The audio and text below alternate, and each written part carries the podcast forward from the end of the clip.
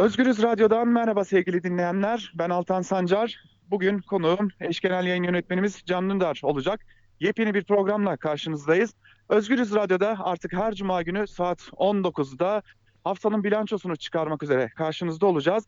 Ve bilanço programımızda eş genel yayın yönetmenimiz Can Dündar haftanın geride kalanlarını değerlendirecek. Hafta içinde neleri konuştuk, neler, neler gündemimizdeydi bunları değerlendirecek.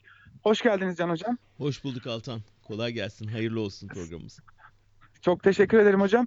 Ee, tabii e, dinleyicilerimizin ve sizin de affınıza sığınarak ben normal hayatta da size hocam diye hitap ettiğim için programda da böyle Nasıl hitap etmeye istersen. devam edeceğim. Bu cuma cuma günü hocam diye hitap etmek pek hayır alamet değil. bakalım nasıl olacak. E tabii programı hazırlarken de bunun esprisini de yapmıştık hocam.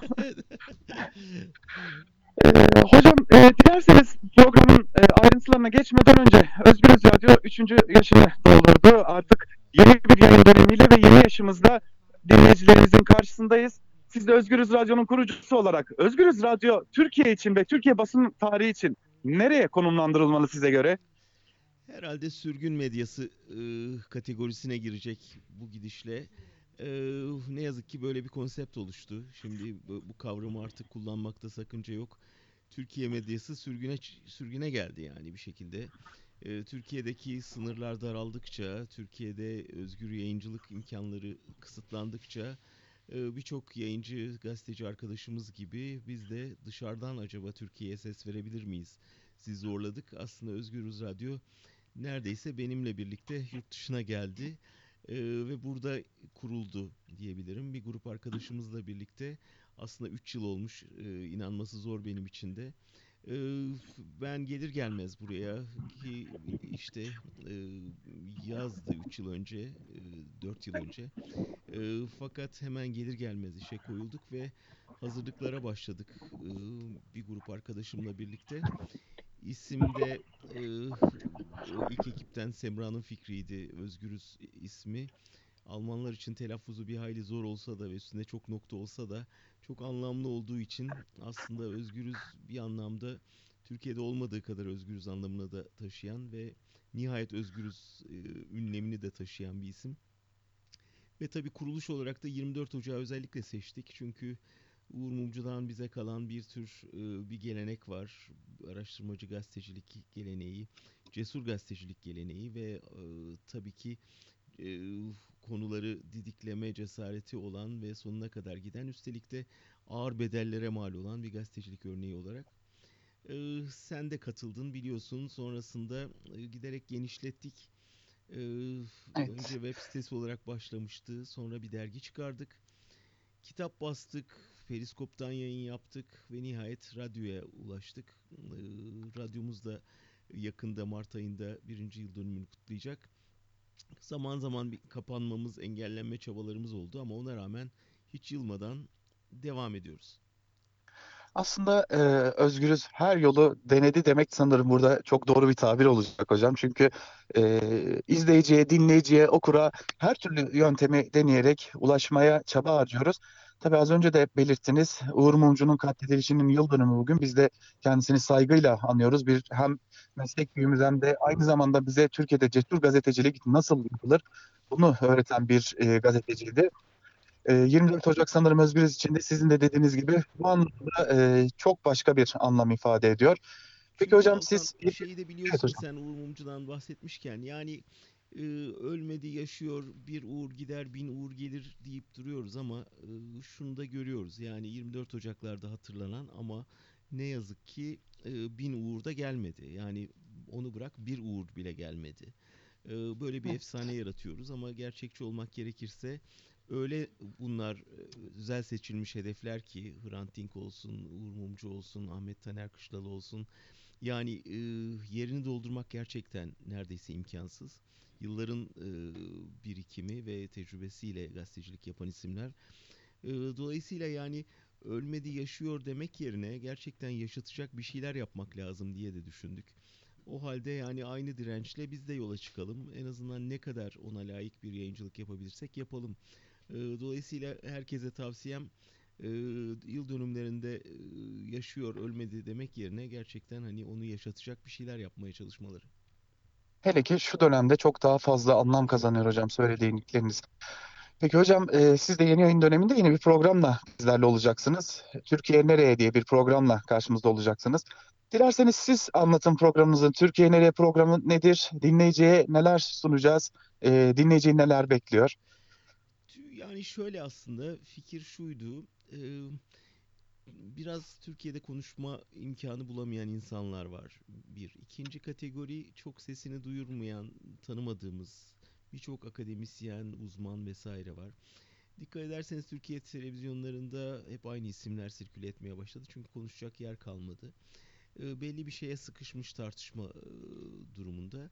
Ve bir de 5 dakikalık, 3 dakikalık eee, söyleşiler ya da polemikler şeklinde cereyan ediyor. Böyle bir konuyu derinlemesine alıp uzun uzadıya konuşacak bir zemin yoktu. Biraz onu yaratmaya çalıştık.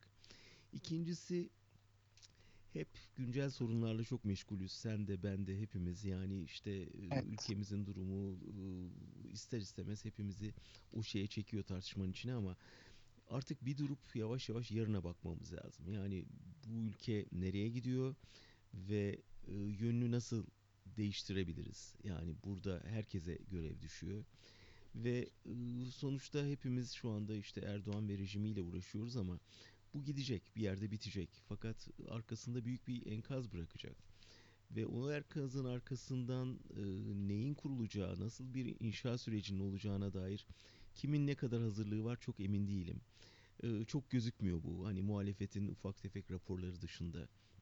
Yavaş yavaş bizim e, bunlar üzerine kafa yormaya ihtiyacımız var. Yani ve bu hani e, çok büyük başlıklar değil. Mesela biz pazartesi günü Aysu'da Kölemen'le başlayacağız. E, sosyal devlet meselesiyle başlayacağız. Çok hayati bir şey olduğunu düşünüyorum ben. E, büyük meseleler içinde görünmeyen küçük şeyler üzerine konuştuk. Yani mesela kreş sorunu.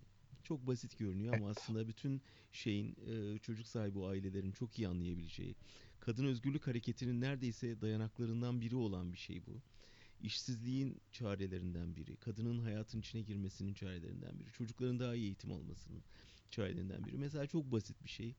Kreş sorunu ve kadın özgürlük hareketi. Bunun gibi önümüzde yüzlerce konu var. Yani e, bütün bu İslami eğitimden yetişen nesiller ne olacak? Onların e, yetiştirecek öğretmenler nasıl yetiştirilecek?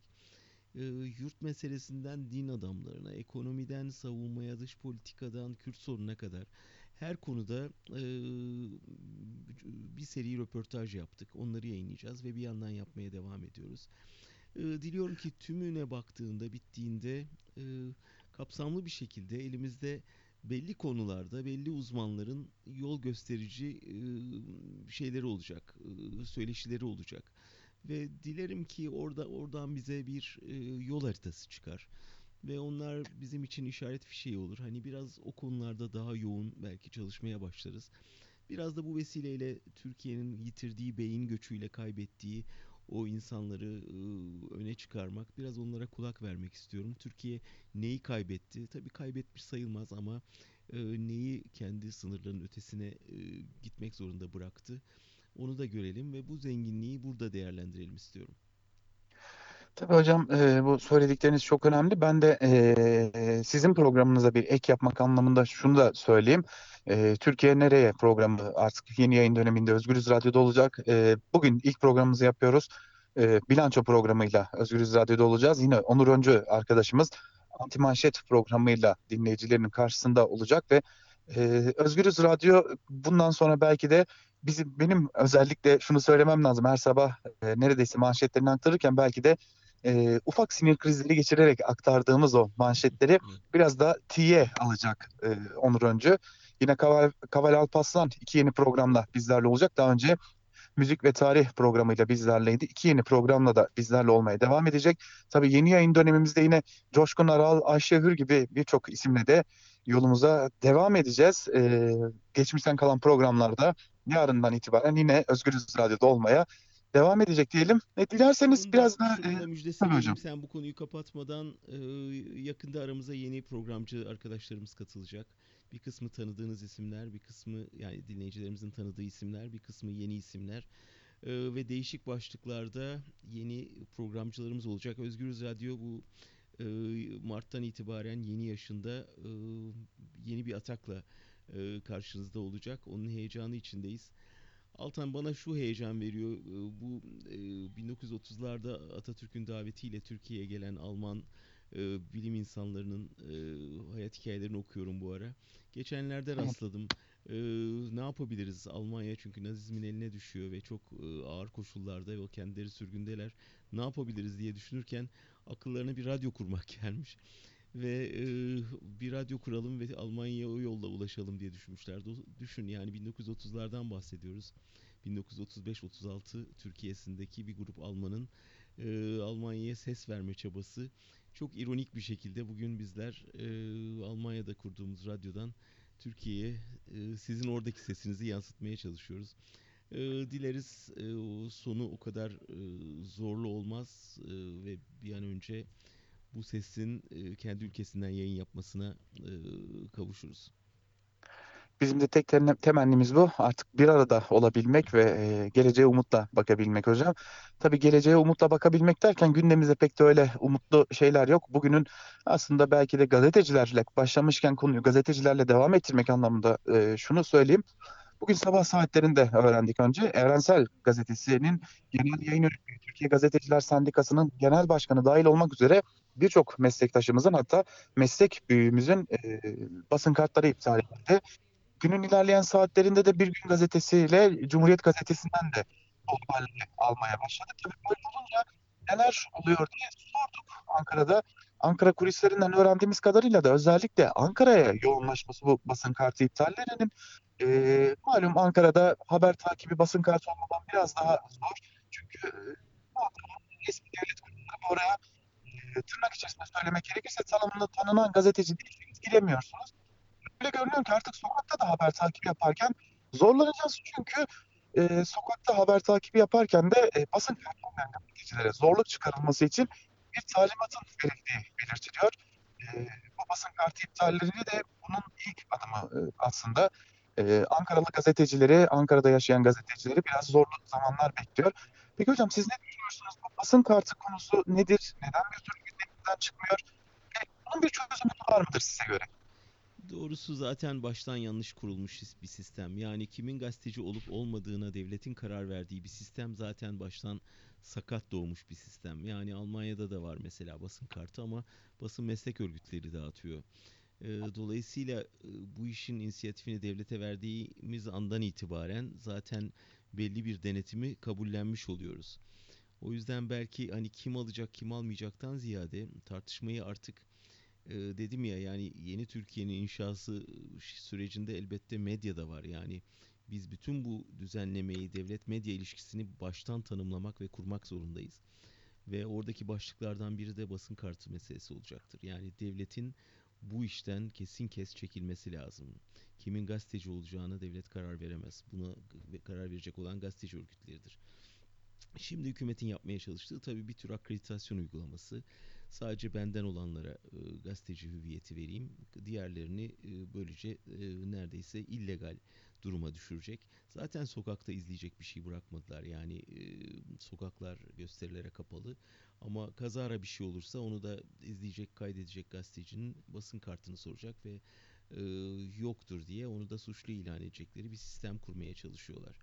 E, işler mi? Evet tabii birçok meslektaşımız açısından çok zor bir dönem olacaktır. Çünkü iyi kötü bir kartı göstermenin bir şeyi vardı. Yani bir, bir tür korunak hali vardı. Onları siz daha iyi biliyorsunuz orada şey sokakta olanlar olarak. Bundan sonra o korunaktan da mahrum kalınacak ama tümüyle baktığımızda zaten müthiş bir baskının ötesi ilaveten şimdi bir de bu eklenmiş oluyor. Sokakta gazeteci olmasın istiyorlar ya da basın toplantısında aksi bir soru soracak hiçbir şans kalmasın istiyorlar.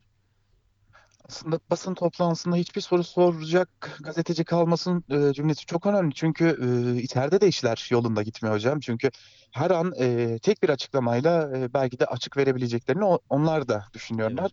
AKP'nin içerisinde işler yolunda gitmiyor. Orada bir takım e, sıkıntıların olduğunu biliyoruz. Yine kamuoyuna yansıyan birçok konu var. Özellikle Milli Eğitim Bakanlığı'nda giderek bu dini vakıfların, cemaatlerin e, ağırlık kazanması yine e, birçok şeyhten, e, birçok e, tarikat liderinden gelen açıklamaları da biliyoruz. Bunları da konuşacağız elbette hocam. Öncelikle şununla başlayalım. Ee, biliyoruz ki ordu içerisinde bir çekişmenin olduğuna dair e, duyumlar var. E, tabii bu duyumları biz de alıyoruz. E, sadece biz değil birçok gazeteci de bunu almaya başladı. E, geçtiğimiz günlerde e, Nedim Şener bunu köşesine taşıdı ve e, ordu içerisindeki çekişmeyi e, çok açık bir şekilde gözler önüne koydu ve Deniz Kuvvetleri Kurmay Başkanı Tüm Amiral Cihat Yaycı'nın e, emekliye ya da istifaya zorlandığına dair önemli bir e, bilgiyi kamuoyuyla paylaştı. Bunun yanında Oda TV'den Müyesser Yıldız da bugün bu konuyu köşesine taşıdı ve e, Tüm Amiral Cihat Yaycı ile e, Hulusi Akar, Milli Savunma Bakanı Hulusi Akar arasında bir çekişmenin olduğunu dile getirdi. E, size göre ordu içerisinde neler oluyor hocam? Bu, ordu içerisinde ki bu ayrışma ne anlama geliyor? Her şey yoluna girmiş gibi görünüyordu. Çünkü her gün neredeyse orduya yönelik bir takım operasyonlar düzenleniyor, bir takım gözaltılar, bir takım tutuklamalar meydana geliyor. Geçtiğimiz günlerde yine Hürriyet gazetesinden Sedat Ergin darbe davalarında, darbe girişimi davalarında yargılanan askerlerin sayılarını paylaştı. Neredeyse yüze yakın e, sayıda generalin olduğunu biliyoruz. Yine binlerce subayın yargılandığını biliyoruz. E, orada da bir şeyler yoluna gitmiyor gibi hocam. Bu bunun sebebi ne olabilir size göre? Altan bir defa şunu söyleyeyim. Ee, eğer dinleyicilerimiz senin sabahki e, yayınlarını izlemiyorlarsa çok şey kaçırıyorlar. Önce onu söyleyerek başlayayım. Çünkü sen bu konuda çok dikkatli bir şekilde hem medyayı çok yakından takip ediyorsun hem çok iyi kulis alıyorsun ve aslında e, e çoğumuz senin e, o sabah programlarından izliyoruz Ankara'da ne olup bittiğini. Öncelikle onu tavsiye ederek başlayayım herkese. Teşekkür Çünkü ederim hocam. gerçekten e, ben de birçok bilgiyi orada senden alıyorum e, gazetelerde okuyamadığımız, televizyonlarda izleyemediğimiz birçok kulis bilgisini e, senin sabah programlarına alıyorum.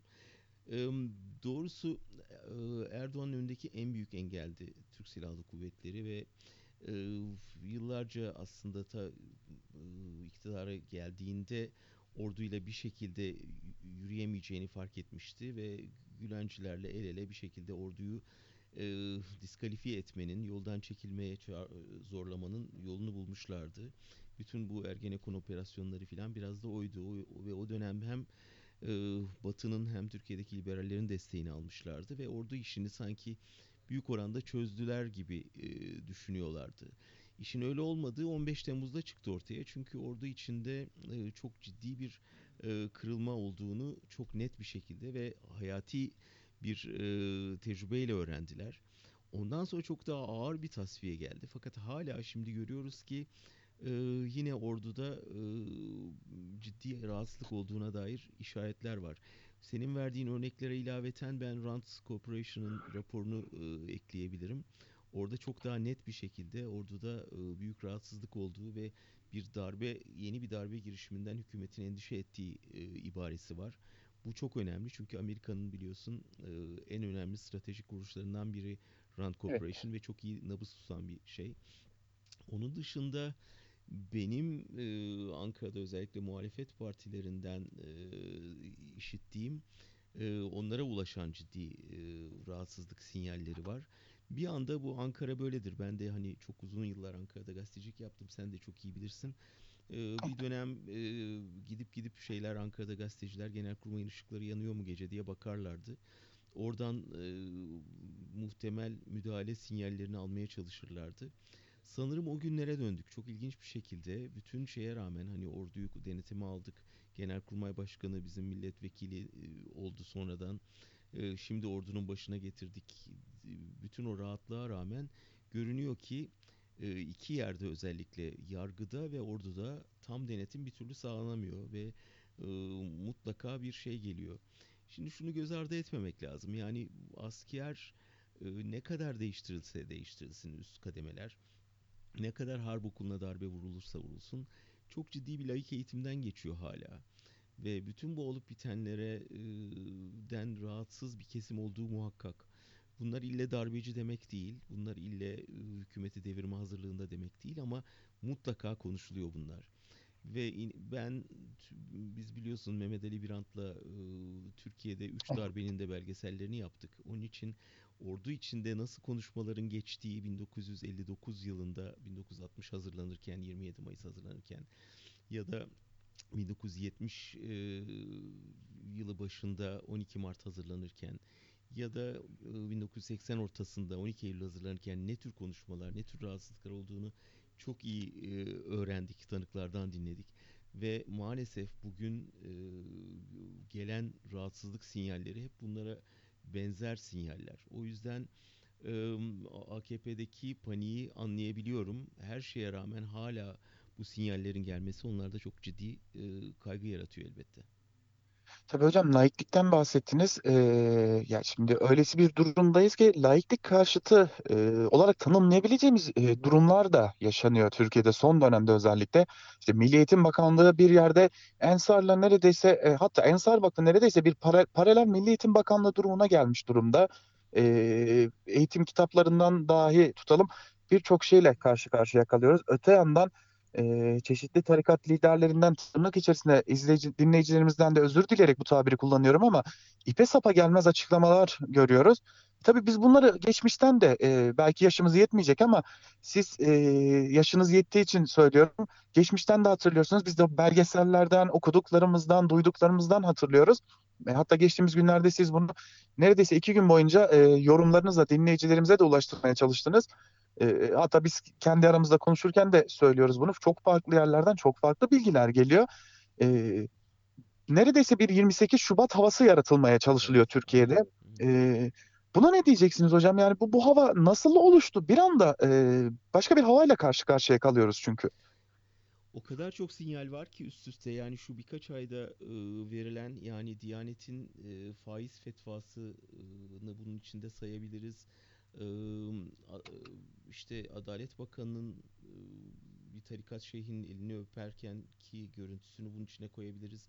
En son İçişleri Bakanı'nın baş, Cumhurbaşkanı'nın oğluyla bir tarikat ayininde buluşmasının görüntülerini bunun içine koyabiliriz ve tabii en üst düzeyde Cumhurbaşkanı'nın bir tarikat liderinin ziyaretini bizzat Cumhurbaşkanlığı sitesinden duyurmasını bunun içine koyabiliriz. Sanki bir kampanya açtılar. E, şimdi birkaç olasılık geliyor aklıma. Bir tanesi Kemal Can'ın yazısında vardı. Çok önemli bir yazı yazdı Kemal Can. E, yani bu milliyetçi damarın yerini giderek İslami damar tekrar alıyor diye. Ee, yani bugüne kadar MHP ile işbirliği nedeniyle daha çok milliyetçi damarı öne çıkaran e, hükümet birden öbür tarafa döndü. Bunun birkaç nedeni olabilir. Bir, yeni partiler geliyor. Ee, hani onları peşinen e, bakın gerçek adresi biziz. İslam, siyasi İslam'ın mesajı olabilir. Ee, belki şeylerin, tarikatların rahatsızlığını hissetmiş ve onların e, bağlarını daha güçlendirmek istiyor olabilirler.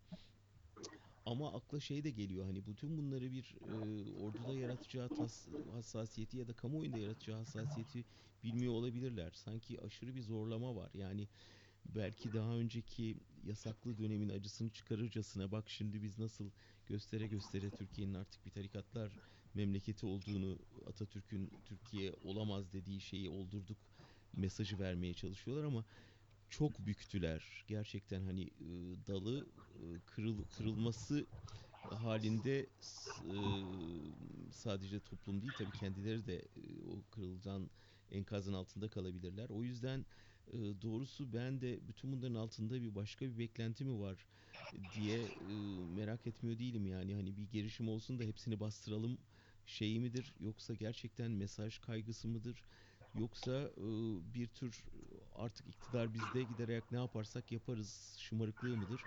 E, belki de hepsi birdendir. Tabii hocam bunda bir kontrolden çıkış durumunu da belki de eklemek gerekecek. Çünkü artık gün sayıyoruz. Ee, AKP artık e, belli noktalarda artık kontrolü tamamen elden kaybetmiş durumda. Bunu ekonomi alanında görüyoruz zaten. Ekonomi alanında adeta e, kur ile borsanın bir e, savaşı olduğuna dair önemli yorumlar var Ankara'da.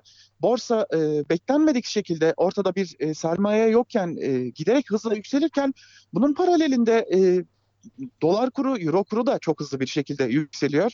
E, faizler bir yanda düşürülmeye çalışılıyor ve e, ekonomik anlamda da Türkiye içerisinde bir çekişmenin olduğu söyleniyor. Diğer taraftan da e, AKP'nin içerisinde de çok açık bir şekilde çekişmenin olduğu biliniyor. E, Davutoğlu partisini ilan etti, kuruluşunu ilan etti. Artık gündeme dair sık sık değerlendirmeler de yapıyor.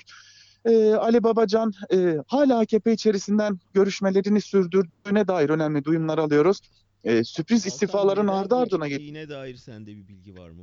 Çünkü önce Hocam- Aralık dendi, sonra Ocak dendi. Gerçi Babacan kendisi demedi bunları ama yakın çevresinden sızdırıldı veya en azından Ocak sonu kesin deniyordu. Gene olmadı.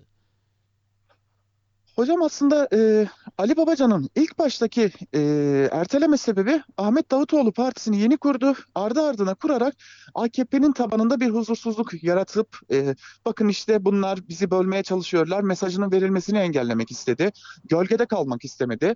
Daha sonra ise e, her ne kadar e, hukuki ve gerekçeler e, yeni binanın hazırlanması gerekçeleri sunulsa da e, teknik konularla ilgili görüşmelerin yapıldığını biliyoruz. Hatta e, geçtiğimiz günlerde bir AKP'li ile sohbet ederken sürpriz istifalar gelebilir şeklinde bir değerlendirmesi vardı. Sanırım biraz da bu sürpriz istifalara ilişkin görüşmeler hala devam ediyor. E, Ahmet Davutoğlu bu konuda kapıyı kapatmıştı zaten. Ben e, milletvekili transferi yapmak istemiyorum demişti ancak şunu iyi biliyoruz ki AKP içerisinden buraya geçmek isteyen milletvekilleri var.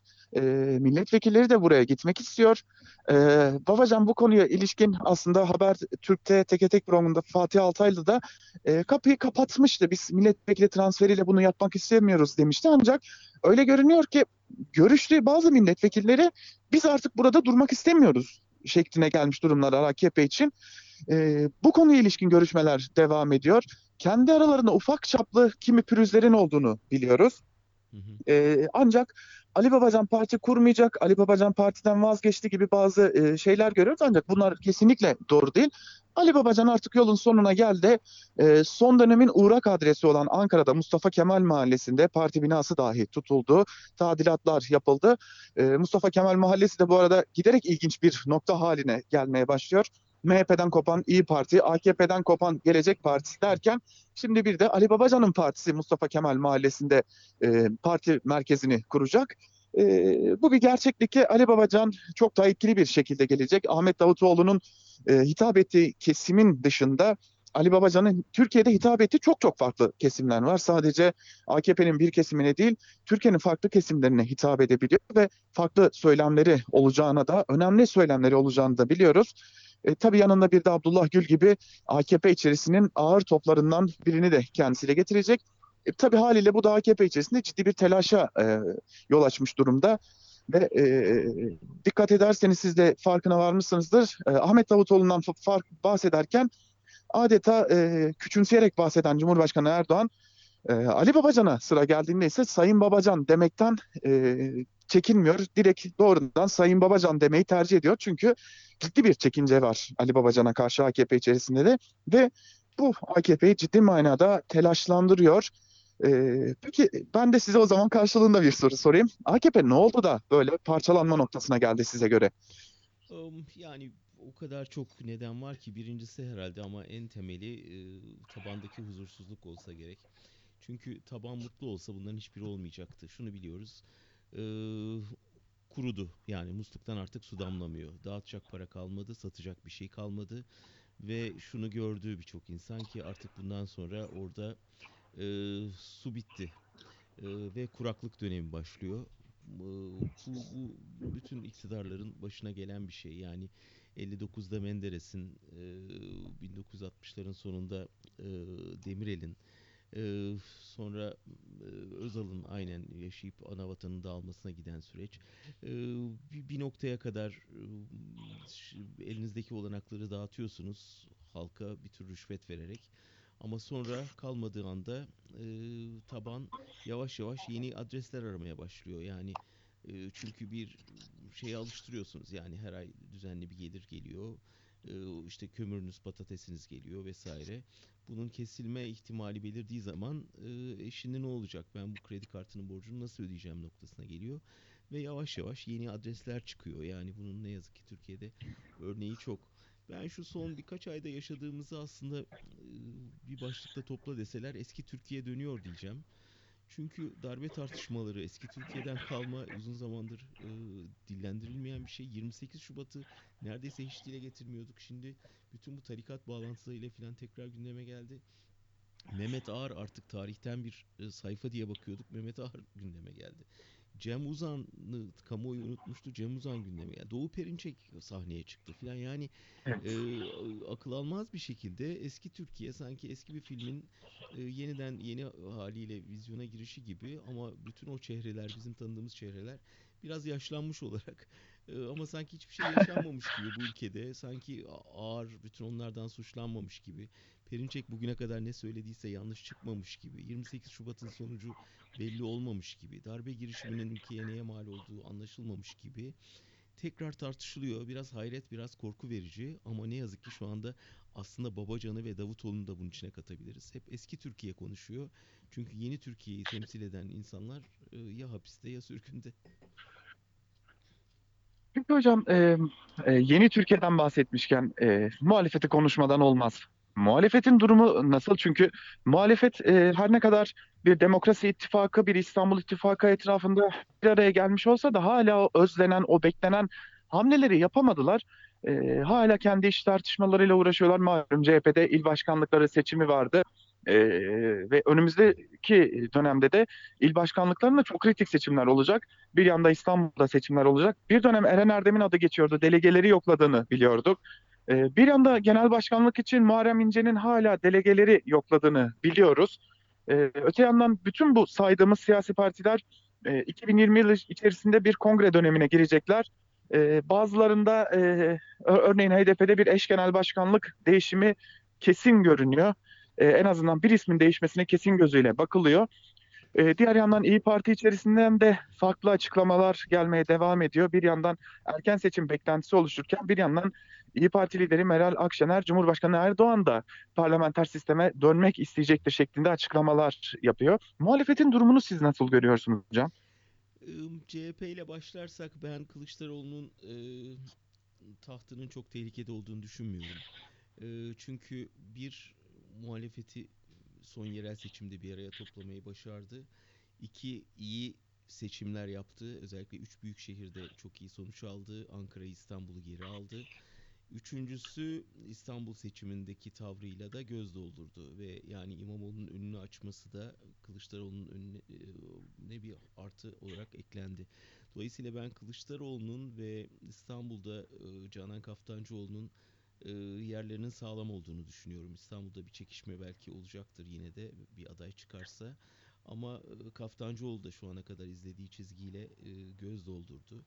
Bence muhalefetin e, diri damarı İstanbul'da şu anda. Çok benzetmek istemem ama Erdoğan'ın yola çıkış şeyine çok benziyor. İmamoğlu ve Canan Kaftancıoğlu'nun çizgileri. E, yani önce İstanbul ilde başarı, sonra İstanbul Belediyesi'nde başarı, giderek onun e, genel merkez üzerinde bir etkisi olmaması söz konusu olamaz. Dolayısıyla belki bu kongrede değil ama bir dahaki kongrede İstanbul ekibinin Ankara üzerinde ciddi e, etkisi olacaktır diye tahmin ediyorum. Ankara'da şimdiden bunun bir kesimde paniği olduğunu düşünüyorum. Çünkü Canan Kaftancıoğlu ile anlaşmadıkları çok sayıda konu olduğunu hepimiz biliyoruz, görüyoruz. Evet. CHP açısından durum bu ama HDP'de işler çok daha zor bence. HDP fazla konuşulmayan bir parti. Hep HDP'ye e, tabii e, o kadar yoğun bir baskı var ki kimse e, HDP'nin e, içinde olup biteni e, ya izlemiyor, izleyenler de belki partiye zarar vermemek adına çok konuşmuyorlar ama HDP'nin ciddi kan kaybettiğini görüyoruz, ağırlığını kaybettiğini görüyoruz, parti içi tartışmalara gömüldüğünü görüyoruz ve o kuruluştaki her muhalif kesimi kucaklayan e, yaklaşımının giderek daha büzüldüğünü, kendi içine kapandığını görüyoruz. Bence asıl şimdi e, oturup düşünmesi gereken biraz HDP. Çünkü e, farklı çizgileri ne kadar reddetseler de e, parti içinde görmemeye imkan yok. Eleştirilerin, mırıldanmalar e, taburalara kadar kulağımıza geliyor. E, dolayısıyla bence asıl toparlanması gereken şu önümüzdeki süreçte HDP e, Demirtaş da içeriden ısrarlı mesajlarla biraz bence kendi çizgisini e, izah etmeye çalışıyor. Partinin uzağına e, veya önüne çıkmadan, e, uzağına düşmeden. Ama bütün bunlardan o sıkıntıyı görebiliyoruz. İyi Parti'ye gelince zannediyorum yeni kurulacak partiler İyi Parti'nin e, tabanıyla çakışacağı için onlar da kendilerini biraz tehdit altında hissediyorlar. Bir yandan Erdoğan'ın bir çağrısı olmasını bekliyor herkes. Hani MHP'nin e, yaratabileceği açığı İyi Parti ile kapatabileceği e, tahminleri var.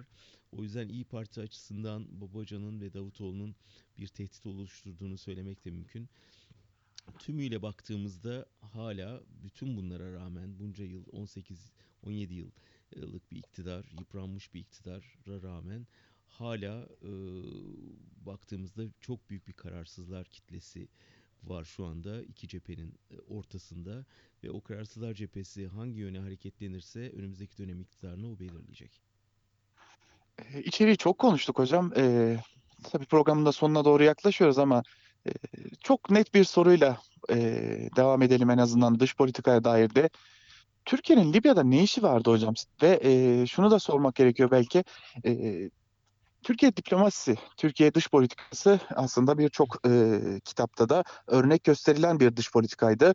Çoğu zaman arabulucu olabilen, çoğu zaman e, konuşarak sorunları çözebilen, önce en alttan başlayıp yukarı doğru sorunları çözmeye çalışan bir dış politikayken bugün Türkiye'nin askeri varlık göstermediği noktalarda e, diplomasi anlamında da varlık gösteremediğini gördüğümüz bir e, döneme girmiş gibi görünüyoruz. E tabii buna Suriye'yi ve Libya'yı da ekle, ekleyebiliriz e, en bariz örnekler olarak. Ama şimdi güncel bir tartışma olduğu için de sormak gerekiyor. E, hem bu durumu nasıl görmeli hem de Türkiye'nin gerçekten Libya'da ne işi vardı? Erdoğan'ın krize ihtiyacı var ve ancak krizle ayakta kalabileceği bir sistem kurdu kendine. Bu krizi sürekli dinamik tutması lazım. Yani gerilim yaratması lazım. İçeride yaratabildikçe yaratıyor. Yani bunun adı işte 15 Temmuz oluyor. Bunun adı muhalefetteki bir şeyi lideri hedef almak oluyor. Ekonomik kriz oluyor. Gene ulusal birlik çağrısı yapıyor vesaire. Sürekli bir öyle bir şeye hapsetti ki kendini politikaya hani bisiklete binmek gibi e, durursan düşersin. Onun için hiç durmadan kriz üretmesi lazım düşmemek için. E, Suriye bir yere kadar taşıdı ama işte karşısına Rusya, Amerika engeli çıktı. Şimdi Libya'da bunu yapmaya çalışıyor. Yarın bu İran'a dönecektir, Irak'a dönecektir. Yani bunun iki getirisi var Erdoğan'a. Birincisi ulusal birlik adı altında muhalefeti susturuyor. İşte CHP'nin desteğini aldı mesela Suriye'de gayet kolaylıkla. Libya'ya asker gönderme konusunda muhalefeti böldü. Ee, hem tabanını sağlamlaştırıyor hem muhalefeti bölüyor. Hem de aslında bir yandan orduyu oyalıyor. Yani orduyu da ya bırakın benimle uğraşmayı da e, bakın Libya'da savaşta şu anda ülke diyebiliyor. O yüzden bizim için mantıksız olan şeyin Erdoğan açısından çok mantıklı ve e, kendince akıllıca bir siyaset olduğunu söylemek mümkün. Üstelik orada savaştırdıkları da biliyoruz hepimiz ki işte Suriye'den naklettiği evet. cihatçılar, cihatçı kadrolar. Böylece hem cihat ihra, ihraç etmiş oluyor hem orada bir e, Almanya'daki zirvede kendine masada bir yer açmış oluyor bu vesileyle. Hem de e, bütün bu oyunda bir aktör olarak sahneye çıkmış oluyor. Ee, öyle baktığında Türkiye'nin Libya'da ne işi var? Ee, Türkiye'nin yok belki ama evet Erdoğan'ın orada bir işi var. Evet hocam aslında e, belki de bize kalsa uzun uzadıya bir e, sohbet yapmamız gerekecek bir program ama her şeyi de dinleyicilerimize böyle bir anda sunmayalım. Haftaya da kendini buraya bekliyor olalım. Aynen. E, son olarak programı kapatmadan eklemek istediğiniz bir şey var mıdır hocam? Şunu söyleyelim her hafta bu saatte senle e, böyle bir haftanın e, bilançosunu çıkaracağız. Biraz belki önümüzdeki hafta ya da bakabiliriz bundan sonraki programlardan itibaren. Yani bizi ne bekliyor, nasıl bir gündem bekliyor.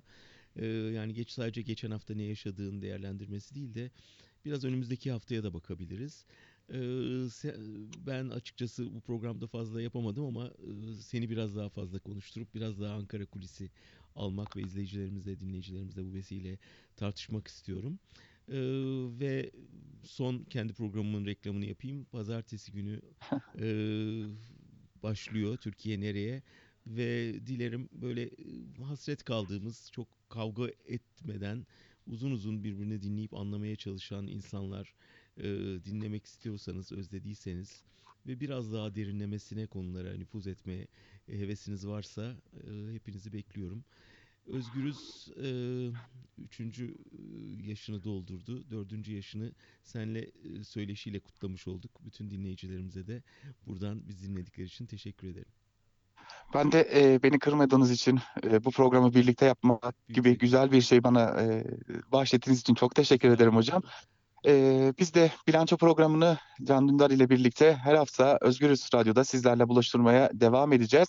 E, ben de bir sonraki program için söz vermiş olayım. Çok daha hazırlıklı geleceğim. Dolu dolu kulislerle gelmek için de çaba harcayacağım.